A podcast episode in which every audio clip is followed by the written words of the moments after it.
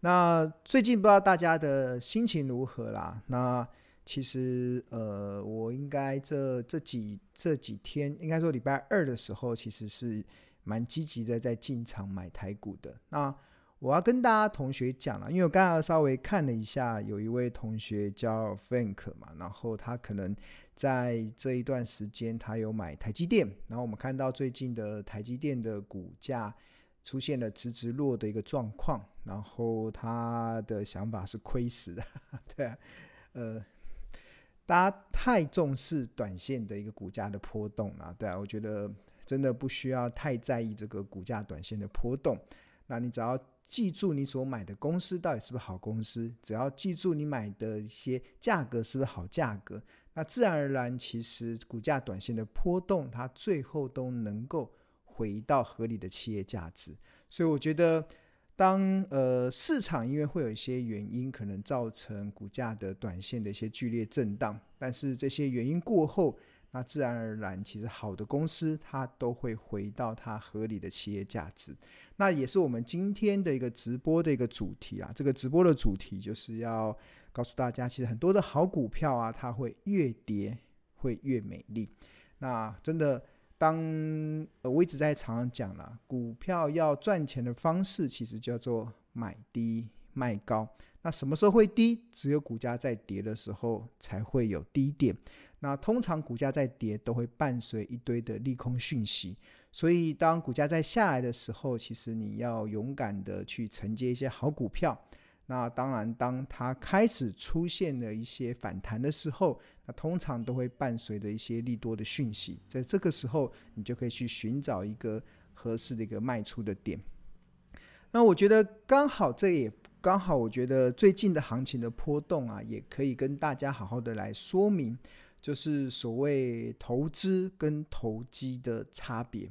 就是我觉得大多数太多的投资散户啊，其实在看股票市场的时候，都把它当做投机的市场，把它当做赌博的市场，所以自然而然，你对于股价这种短线的一些波动，你常常会心里会害怕，或者是常常会过度的乐观或多过度的悲观。那我觉得刚好最近我有一些呃经验呐、可以跟大家分享。什么叫做投资？什么叫做投机啊？就刚好，呃，举例来说好了。其实我要跟大家讲啊，买股票啊，其实它跟你买一张，比如说你买一张台积电的股票，跟买下台积电整家公司是没有任何在投资思维的差别。大家有听懂吗？这是巴菲特讲的，不是庆荣老师讲，就是。呃，你买一张台积电的股票，跟买下整家台积电的公司，你背后的思维是一模一样，没有任何的差异性。所以，其实当我们今天决定要投资一档标的的时候啊，其实你一定要去思考，如果我完全的拥有这家公司的时候，我该如何的去做一些投资决策的一些判断。那呃，这是一个很大的差别，就是。很多的人呢、在看待股票的时候，跟大家讲，其实买股票，你即使买一张台积电，其实你就是持有台积电可能百万分之一的股权。那当然，台积电它营运有获利，那自然而然它就会按照这个股权分配给它长期持有的股东。所以，其实我觉得今天要跟大家讲的第一个概念呢、就是你买一张台积电，跟买下整家台积电的公司。背后的投资思维是一模一样的，所以如果你能够你清楚这样子的一个思维的时候啊，那自然而然你在看行情的波动的时候，你就会更加的了然于胸。怎么说呢？其实，如果我刚才讲啊，如果你是要买整家企业的思维啊，那你会去思考什么？呃，我觉得不要讲台积电，台积电可能。距离很多人都太过的遥远了。我们可能举例说，可能我今天想要做一个小生意，我今天可能要经营一家便利商店。好了，我们看到最近很多的人，他们可能因为想要觉得便利商店的这个呃咖喱的便利商店，它可能可以让创造一些大家的收益的来源，所以有些人就会开始经营便利商店。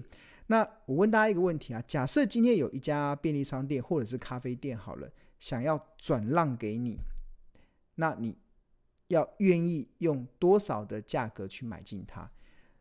我觉得这是一个很重要，就是我们在看投资的时候啊，其实我们在乎的是什么？我们在乎的是这家公司它到底值多少钱？这就是投资真正的关键了，就是你在乎这家公司到底值多少钱。那至于这家公司值多少钱，它必须得取决于取决于什么？取决于这家公司到底能够赚多少钱。举例来讲，我刚才讲说，可能一家便利商店或者是一家咖啡厅，他可能想要转转让给你。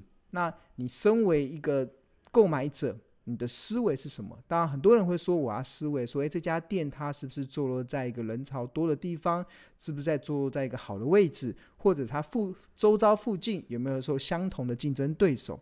那这一些啊，其实都是一些一些呃，应该说协助我们去判断是不是是不是这家便利商店或者是这家咖啡厅，它是不是值得去做投资的一个一个一个初步的想法。但是真正的关键，真正的关键就是它只会归结一个数字，就是我到底这家店它到底一年可以赚多少？假设。这家店它一年可以赚一百万。好了，我们扣掉所有的人事成本，扣掉所有的费用，扣掉所有的税之后，你可以知道这家店它一年可以赚一百块，来赚一百万。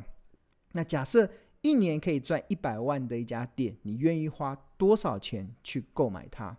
那有些人觉得可能呃五百万，五百万，五百万。如果你要花五百万去购买的话，就代表你。五年可以回本，因为他一年赚一百万嘛，所以你用五百万去购买它的话，那自然而然你每一年回回收一百万，每一年回收一百万，那五年就能够回本。那假设他呃你用一千万去买，那因为他一年能够赚一百万，所以他就代表他十年能够回本。那这个回本的概念呢、回本的概念其实就是股票市场中本益比的概念。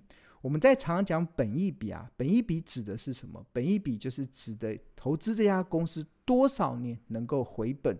那本益比怎么计算？本益比计算的方式其实就是用股价，它的现在目前的股价去除以它的每股盈余，意思就是我们现在目前出多少价去买这家公司，它每一年能够创造出多少的盈余。就像我刚才所讲的那个便利商店的案例，我可能我出价五百万，它一年可以。一百万的获利，那一百万这个就是它的 EPS，五百万那个就是它的股价，所以股价除以 EPS 得出五，这个五倍，这个其实就是本一比的概念。那相同的啊，其实我们在做投资的时候，其实也是这样子的思维。那我问大家，假设一家公司可能它一年赚一百万，然后你用五百万去买，五年回本；你用一千万去买，然后十年能够回本。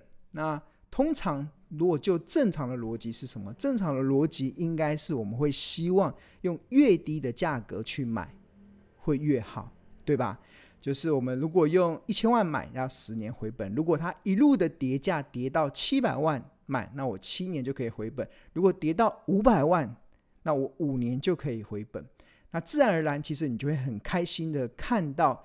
这个可能卖家他不断的在降低它的价格，因为你知道，当它的价格越低，你回本的速度会越高，回本速度越越越越快，就代表你的投资报酬率越越高。对，这就是呃，我们一般我们在日常我们在做商业行为的时候，大家习以为常的一个状况，就是当一呃当价格越低，我们会越开心，因为我们可以用更便宜的价格。可以加速我们未来回本的一个状况。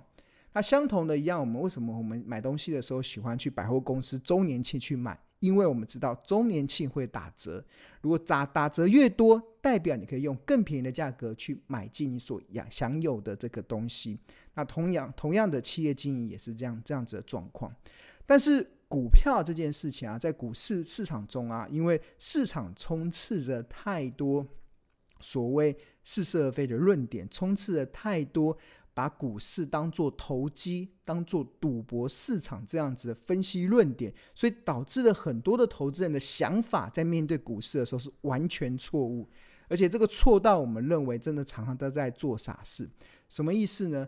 我们在股票市场中啊，会常常看到有人啊可能会花三千万去买，可能一年只赚一百万的这家。呃便利商店，或我们刚才讲的这家店。那大家觉得很不可思议，三千万不是他三十年才会回本吗？那怎么会呢？用愿意用这么高的价格去买？唯一的理由是什么？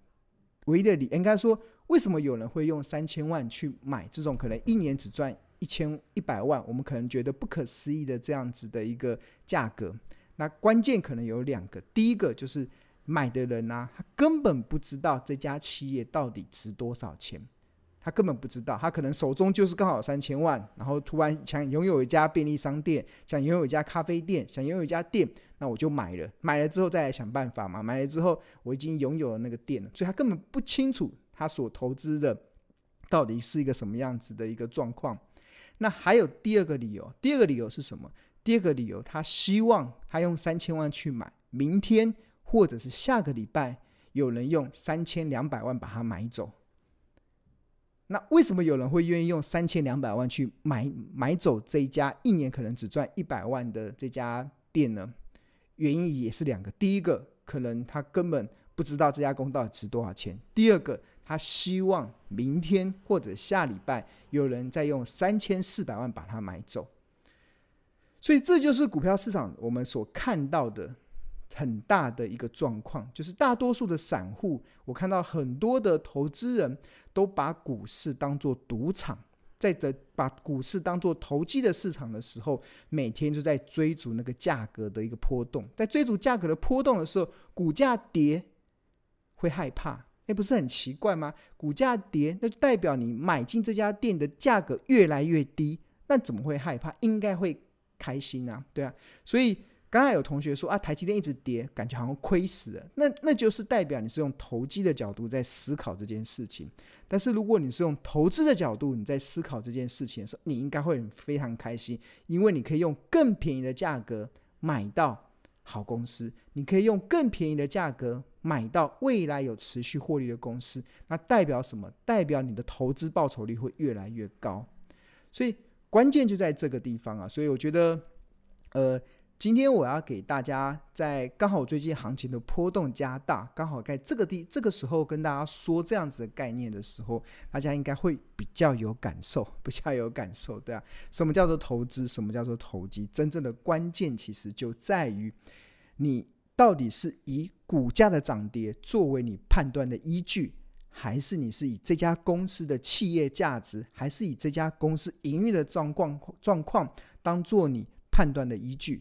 两个的差别就会导致你到底是把股市当做是投资的市场，还是你把股市当做投机赌博的市场？OK，好，这就是呃，所以应该我们今天的主题就是呃，好股票会越跌越美丽。其实关键其实就在这个地方，你。好股票，股价跌得越深，就代表你可以买到的价格越便宜，代表你投资利润可以更高。那这个就是一个正常，应该说你应该是要开心的，对啊。那那当然，其实很多时候在投资市场中，比悲伤还要悲伤的两件事，第一件事就是。呃，明明知道这家公司很便宜，但是你已经没有钱买了，哇，就是已经手中没有钱加码了。所以，呃，所以你要如何避免这个比悲伤还要悲伤的事呢？其实关键就是平常要做好资产的配置，平常就要做好一些现金的规划。像庆农常就在分享我自己嘛，其实我在农历。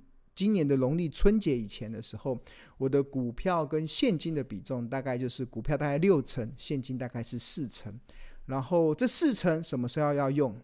这是为什么要保留四成的现金？这以我个人啊，因为每个人的状况不一样，你可以股票是五比五，你也可以股票是股票跟现金的比重是四比六，或者是三比七，都不一样。每个人的状况都不一样，每个人的风险承受度都不一样。但是我以我自己的。操作的经验来讲，我在农历春节以前，我的现金跟股票的比重大概就是四比六。然后最近股票开始跌了嘛，那我就开始拿我那四成的现金开始买股票，买股票，买股票，拿去拉高我的股呃股票的比重。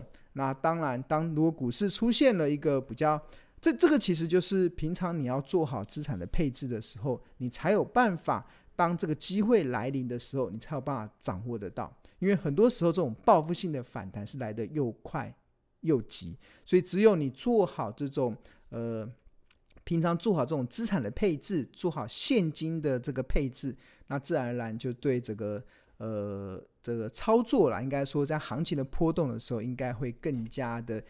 乐见目前的一个状况，像我我自己最近就还蛮开心，这股市的这样跌，因为我用我可以用更便宜的价格买到我心中所设定的一些好股票，对，那代表什么？代表我未来可以创造出来的利润会越来越高，所以我觉得这是一个很重要的心态啦。当你把股市当做投资的市场的时候，你自然而然就会有这样子的感受。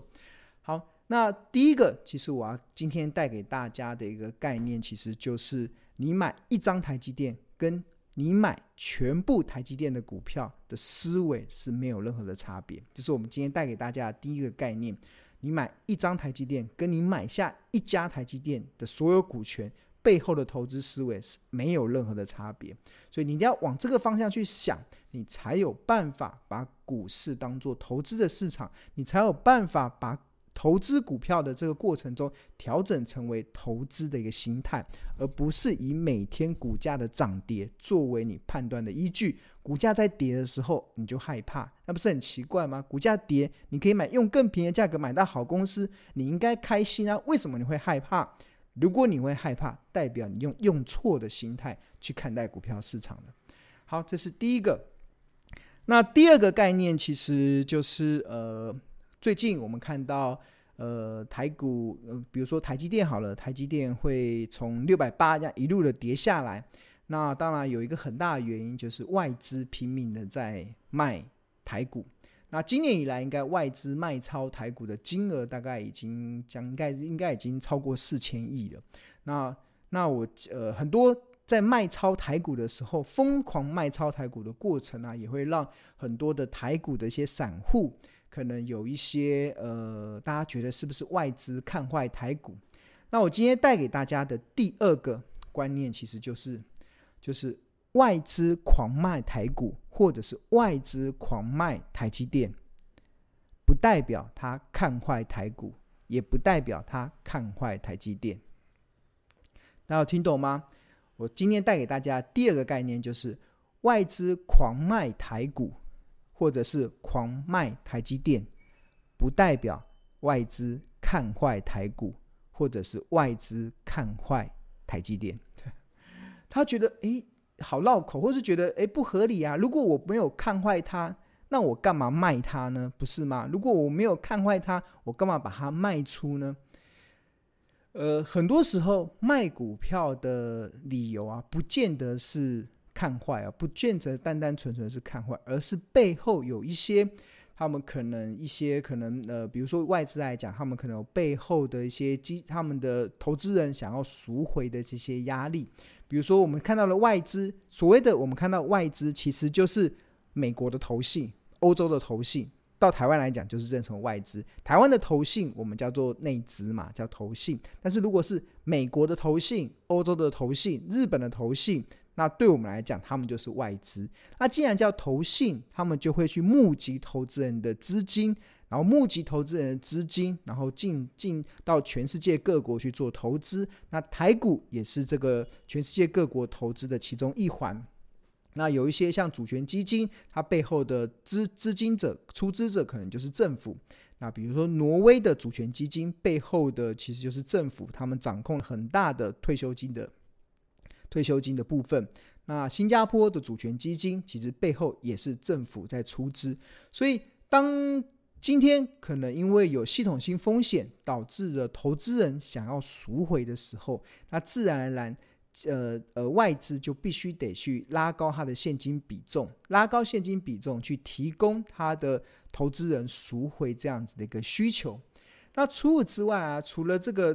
赎回的需求之外，还有一个很重要的，其实很多时候卖股票的原因，不见得是看坏，单单纯纯就只是因为赚太多了，赚太多了，想要获利了结一点。